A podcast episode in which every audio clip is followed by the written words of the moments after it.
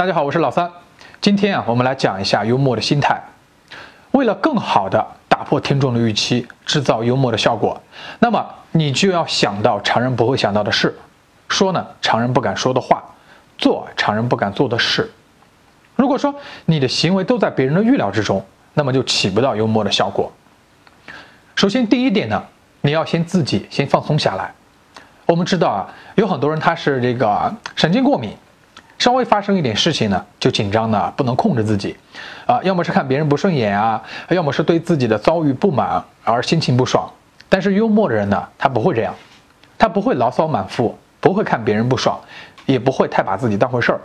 他看自己呢，就像是一个活宝。你只有秉承着这个心态，才可以从任何事情当中看出可笑之点。不但是看到，你还能承认所有的人事物。都应该有缺点，并且认为这是很正常的事情，而不会对这些人事物的缺点不爽。于是呢，你就会知道了，其实人人都有可笑之处，自己呢也不例外。人呢，他没有办法在紧张或者愤怒的时候幽默，只有放松的时候才能幽默。只有你自己放松了，你才能去发散自己的思维，你才能想到一些意想不到的包袱。所以一定要放松自己，同时只有放松啊，你才能心平气和的去讲述你的段子。你们一定发现了这样一种情况：同样一个笑话呢，有些人讲出来就好笑，有些人讲出来呢就冷场。那么我们可以确定，这不是笑话本身的问题，出问题的肯定是你的表达方式。在沟通学上呢，有这样一个观点：一个人要向外界传达完整的信息，单纯语言成分只占百分之七，声调占。百分之三十八，另外百分之五十五的信息都是非语言的肢体肢体动作来传达，比如说，呃，通过人的表情呀，啊，眼神啊，肢体动作呀，呃，说话的节奏啊等等。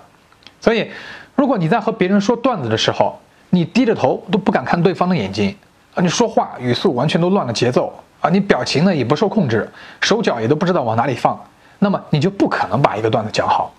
所以这一方面呢，也是需要多加练习的。平时你可以参考一些，呃，身边幽默高手，看看他们的讲话方式。你也可以去看一些脱口秀表演，去总结一些经验。最最重要的还是，你要通过在公开场合讲话，去锻炼自己一颗强大的心态。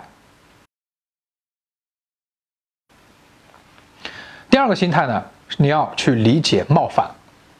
我们从小受到的教育啊。都是你做人要温柔，要善良，要善解人意啊，说话要有分寸，要为别人着想啊啊，不要说话冒犯别人了。所以绝大部分人呢，都成为了老好人。但是这样的话，你就没有喜感了。为什么呢？幽默和性啊，它是有相同结构的，都是先制造紧张，然后呢再释放紧张。所以你要先学会冒犯别人。幽默很多时候啊，它是一种假性的攻击，就好像你去挠痒痒。挠痒痒本身呢，它是一个有攻击性的行为，让别人呢产生一种紧张感，但又不是你真正的去伤害他，所以只要对方知道自己是安全的，他就会放松下来，他就会开始大笑。但是这个假性攻击呢，它归根结底还是一个攻击，否则你也产生不了威胁感、紧张感。之前我们讲到的幽默原理的时候就说过了，为了达到最后的宣泄和释放，前面啊你就得营造这种紧张感。也就是说，如果想要幽默，那么就要故意的制造紧张感。这种紧张感就是通过说冒犯别人的话，做冒犯别人的事情来制造的，通过指出对方一个啊不太对啊、不太好的地方来制造的。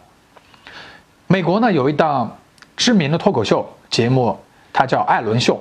有一次呢，一个女嘉宾来上这个节目，主持人艾伦呢啊刚跟她握了手，然后女嘉宾呢啊就说自己得了重感冒。艾伦呢，马上就假装很嫌弃的，哎，拿一张纸来擦自己的手。这个女嘉宾呢，她先是一愣，啊，等她反应过来之后呢，哎，就开怀大笑。这个一愣，就是一个紧张感的制造。最后的大笑呢，就是消除了这个紧张感。这种故意的挑逗啊，就是幽默中的冒犯。它能帮你制造了你和对方之间一个短暂的假性的紧张感。这个冒犯和这个紧张感的对峙。就是老好人啊，老实人呢，他们不太熟悉的，不太擅长的，或者说这些行为呢会让他不舒服。但那些坏男孩呢，他们就很擅长冒犯女孩，去刺激女孩的情绪，所以他比老实人更容易吸引到女孩。所以，如果你想提升幽默感，首先就得克服这一点。你要在心理上变得强大起来，你不要去惧怕这种假性的人际紧张感。就像艾伦他攻击的点，啊，感冒病毒，这只是一个暂时性的，对不对？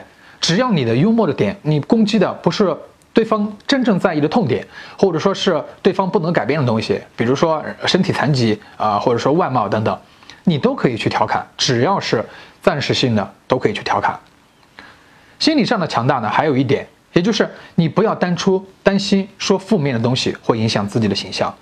吐槽自己时，你要说啊，我哪里哪里很差；吐槽别人时，你得说啊，对方哪里哪里很差。吐槽一个一件事情的时候，你要说啊，这个事情哪里哪里不对，哪里让人生气，哪里愚蠢，甚至说毒舌一点呢，也是可以的。幽默它就是从一个负面的视角出发，甚至要表达一个负面的情绪。这就是喜剧的思维，幽默的思维，这个大的规律你是难以回避的。有的朋友呢，他会担心，哎呀，开玩笑多了会不会显得我这个人很轻浮、油腔滑调？首先呢，我想说，真相不是这个样子的。真相是，别人不会因为你某几句轻浮的话，就武断的判定你是一个轻浮的人。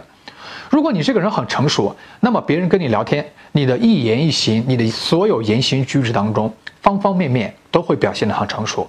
而不会说啊，因为几个幽默的小段子就拉低你的整体形象，反而幽默可以显得你更有亲和力、更自信、更性感、更有魅力。有时候冒犯别人不但不会让你和别人关系越来越远，还可以让你们关系呢更快速的熟起来。我称之为叫增肌关系理论。在健身的兄弟们都知道，健身增肌啊，其实就是通过锻炼。先把肌肉纤维呢，先把它撕裂，然后呢再愈合，然后再重再次重复这个过程，这样呢肌肉就会变得更加强壮。人和人之间的关系啊，就像锻炼肌肉一样，当两个人发生了冲突又重归于好的时候，对双方亲密度呢反而会有所提升，也就是所谓的啊不打不相识。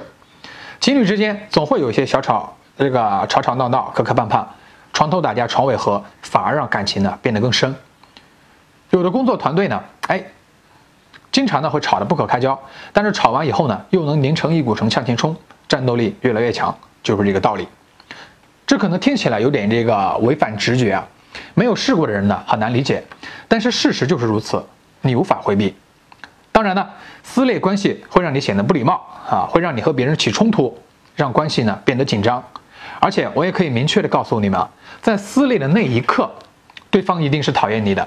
对方可能会觉得你脾气不好，你这个人情商低，不会说话。当后面关系最终修复的时候，你们的关系绝对会比以前更加牢固，因为后面他会明白，哦，原来你只是开个玩笑，哎呀，是我自己小心眼儿，我错怪了你。于是呢，就会产生自责，顺带着就会对你产生歉意。这个时候，对你就从恶感转向转向了好感。普通人撕裂关系啊，都是被动产生的。情侣们呢，不想吵架，但总会有各种问题。团队成员呢也不会没事吵着玩儿，但是工作上产生了分歧，不得不吵。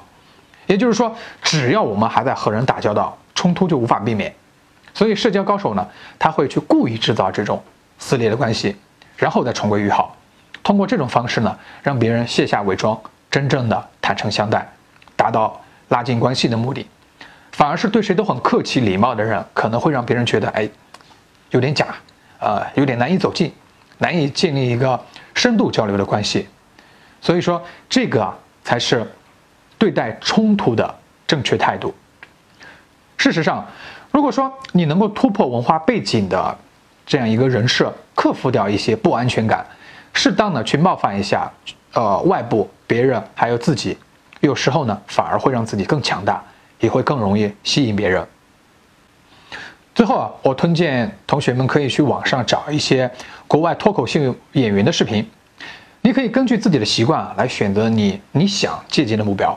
通常来说呢，主要看三个点：第一个是他们都关注什么话题；第二个呢是你看他们怎么把日常的琐事变成幽默的脱口秀内容的；第三个呢是看他们是怎么甩包袱的，他们讲话的节奏啊、停顿啊、声音啊等等。这些呢，都是需要你去学习的。